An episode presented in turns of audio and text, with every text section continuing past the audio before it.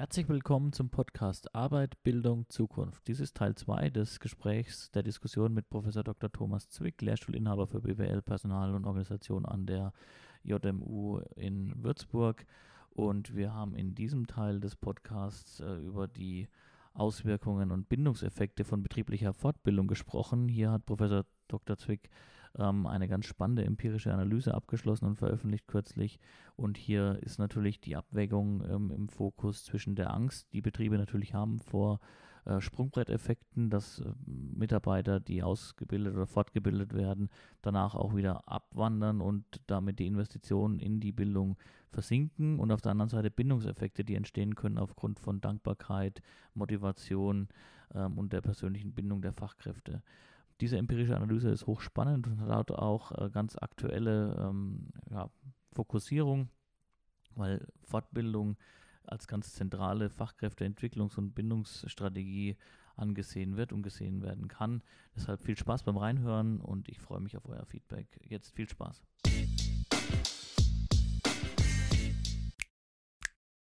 Und auf der anderen Seite kann aber natürlich auch Bildung und Qualifizierung ähm, eine Strategie sein äh, für Unternehmen, ähm, Fachkräfte an sich zu binden. Da, äh, Sie hatten vorhin schon mal kurz angerissen, eine ganz aktuelle Studie von Ihnen und Herrn Dietz, ähm, die sich mit dem Thema beschäftigt, weil wenn man jetzt mal so beispielsweise über den Teich guckt und die äh, zu den Amerikanern, die unser Ausbildungssystem zwar sehr bewundern, die aber vielleicht nicht unbedingt immer alles verstehen können, weil sie sagen, wie kann denn das sein? Da bildet ein Betrieb aus ähm, und anschließend haut er dem ab dann sind das so viele Kosten, die ich da reingesteckt habe. Also wenn ich gerade mal wirklich in eine Industrieausbildung gucke, die dann da äh, sich fast wahrscheinlich schon im sechsstelligen Bereich äh, bewegt, was das im Betrieb kostet, äh, wenn ich über drei, dreieinhalb Jahre einen Auszubildenden ausbilde, mit den Ausbildern hinten dran, mit dem ganzen Maschinenpark, mit allem, was, also ähm, das, das, können die Amerikaner so schlecht verstehen, aber das passt vielleicht jetzt ganz gut, eben die Studie, die Sie auch mit auf den Weg gebracht haben, auch wenn es hier äh, stärker um Weiterbildung geht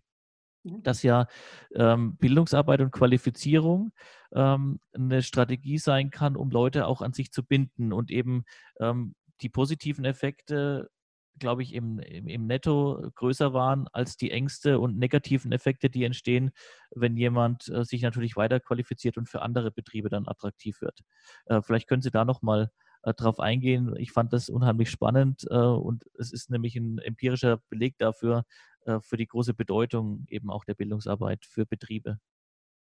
Richtig, wenn wir Betriebe fragen, warum sind ihre Weiterbildungsanstrengungen gesunken oder warum sind sie eher zurückhaltend, wenn Beschäftigte sie fragen, äh, wäre es nicht möglich, dass ich diese Weiterbildung mache, die mich beschäftigungsfähiger hält und die mir Perspektiven bietet, dann antworten viele Betriebe, ja, ich habe das Risiko, dass du abwanderst oder dass du hinterher deutlich höhere Lohnforderungen stellst, weil du, mehr, weil du mehr Möglichkeiten am Arbeitsmarkt hast. Und wenn ich dann jetzt für die Weiterbildung auch noch zahlen muss, dann ist es zu teuer für mich.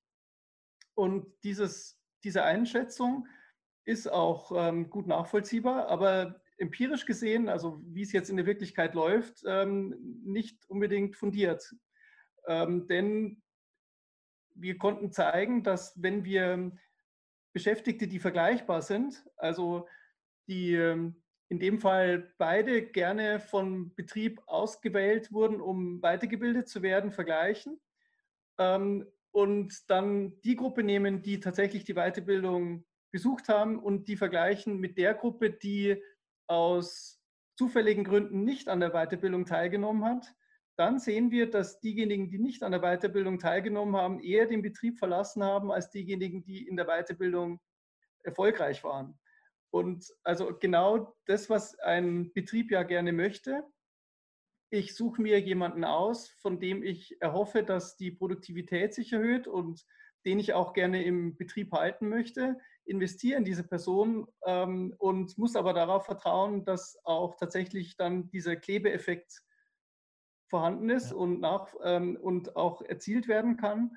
Und ähm, deswegen brauchen wir einen fairen Vergleich, weil wenn wir uns nur ansehen, wer sonst, der nicht weitergebildet wurde, im Betrieb verbleibt, ist, sind da auch viele Beschäftigte dabei, die der Betrieb möglicherweise gar nicht binden möchte mhm. oder die von sich aus gar keine Chance haben zu kündigen, weil sie auf dem Arbeitsmarkt gar keine Beschäftigungsfähigkeit mehr aufweisen. Und deswegen war es für uns wichtig, eine ordentliche Vergleichsgruppe zu haben. Und diese Vergleichsgruppe derjenigen, die bereits von der Firma ausgesucht wurden, die Weiterbildung zu bekommen, dann aber eben entweder krank wurden oder die Weiterbildung hat nicht stattgefunden oder aus anderen Gründen, die der Beschäftigte nicht, nicht selbst zu vertreten hatte, die Weiterbildung eben nicht besucht haben.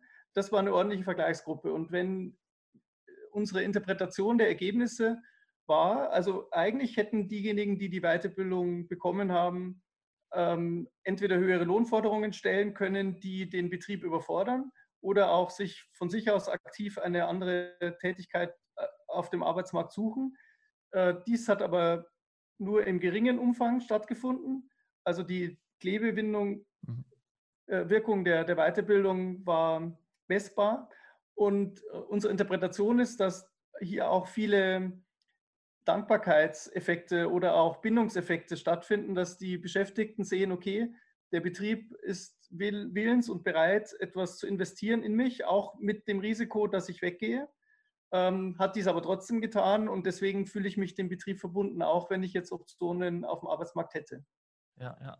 Ähm, und ganz spannend, ähm, ich habe mir das auch angeguckt. Ähm, da könnte oder man kann ja noch unterscheiden zwischen Qualifizierungen, die speziell auf den Betrieb dann zugeschnitten sind, oder eben allgemeine und offiziell anerkannte äh, Qualifizierung, beispielsweise ähm, ja, eine, eine, Qualifizierung, die zu einem höheren äh, Qualifikationsstandard führt, ähm, also was die Industrie- und Handelskammern anbieten oder andere äh, offizielle äh, Weiterbildungsträger im Vergleich eben zu firmenspezifischen, wo man sagen könnte, okay, ähm, eine Firma X bildet jetzt seine Person nur an der Maschine oder in der speziellen Konstellation seiner Firma weiter, dann sind natürlich die ähm, Möglichkeiten oder die, die Wertsteigerung für einen anderen Betrieb nicht so groß, wie wenn jetzt er ein allgemeines Zertifikat erwirbt. Aber selbst da haben sie feststellen können, dass auch da die positiven Klebeeffekte überwiegen, richtig?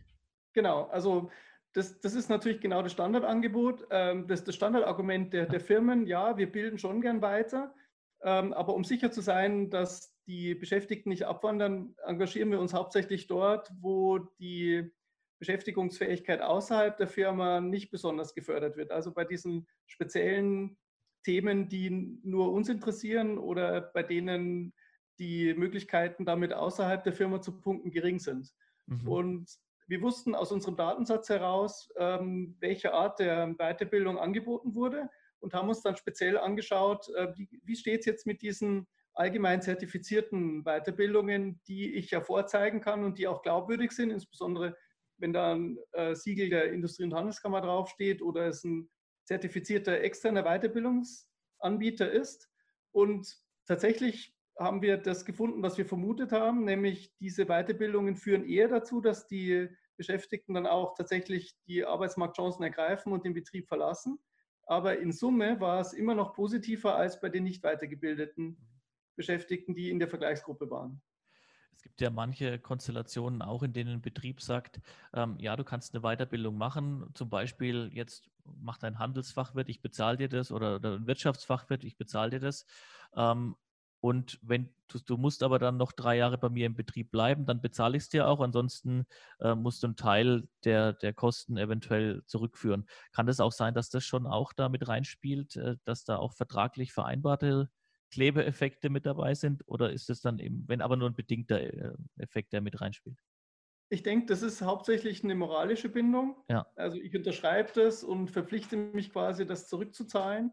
Ähm, äh, allerdings ist das häufig nicht einklagbar und dann wird darüber gestritten, was war jetzt der materielle Wert, ja. äh, welche Vorteile hatte der Betrieb nicht schon während der Weiterbildung. Also deswegen ist es ausgesprochen schwierig, jetzt als Betrieb diese, die Verträge durchzusetzen, insbesondere bei jemandem, der eh gehen möchte ja. ähm, und es dann sehr unschön enden kann.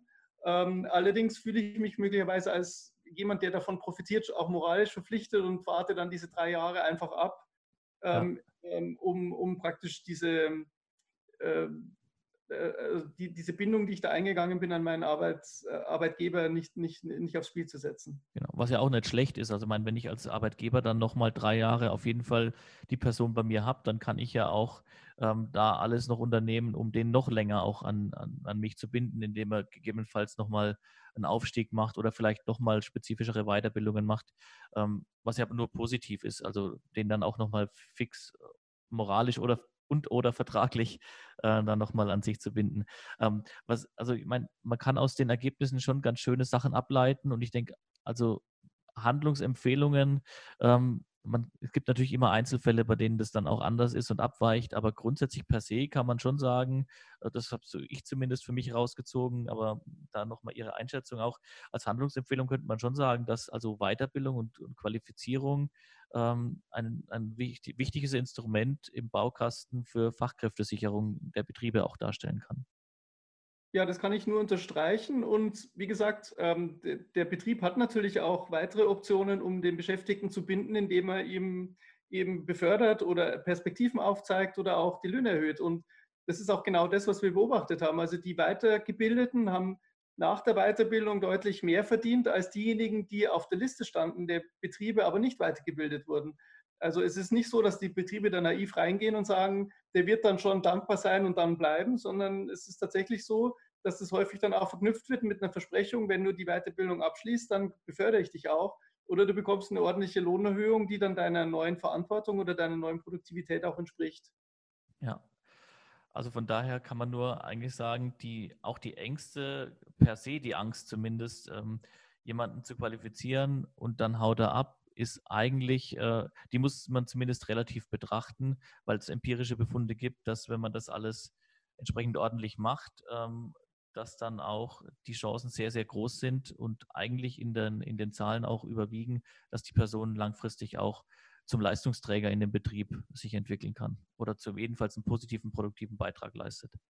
Ja, das würde ich auf jeden Fall so unterstützen. Und wichtig war, ähm, das war eine sehr großzahlige Studie. Also wir haben da Tausende von Beschäftigten, die weitergebildet wurden, uns angesehen und deren äh, Verbleibswahrscheinlichkeiten in Betrieben. Also das waren jetzt keine Fallbeispiele, bei denen es manche Betriebe besonders gut hinbekommen haben, sondern es waren wirklich Durchschnittsbetriebe und deren Erfahrung mit der Weiterbildung.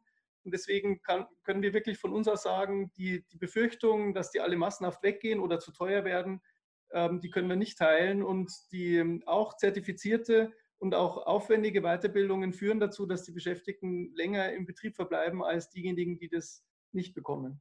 Ja, Danke fürs Reinhören. Wir machen an der Stelle wieder eine kurze Pause, einen kurzen Break und in der nächsten Episode, dem dritten Teil, in dem ich mit Professor Zwick äh, das Interview führen durfte, sprechen wir dann über das Thema Beschäftigungspotenziale älterer. Und da freue ich mich auch wieder, wenn ihr mit dabei seid. Macht's gut. Hey, danke fürs Reinhören.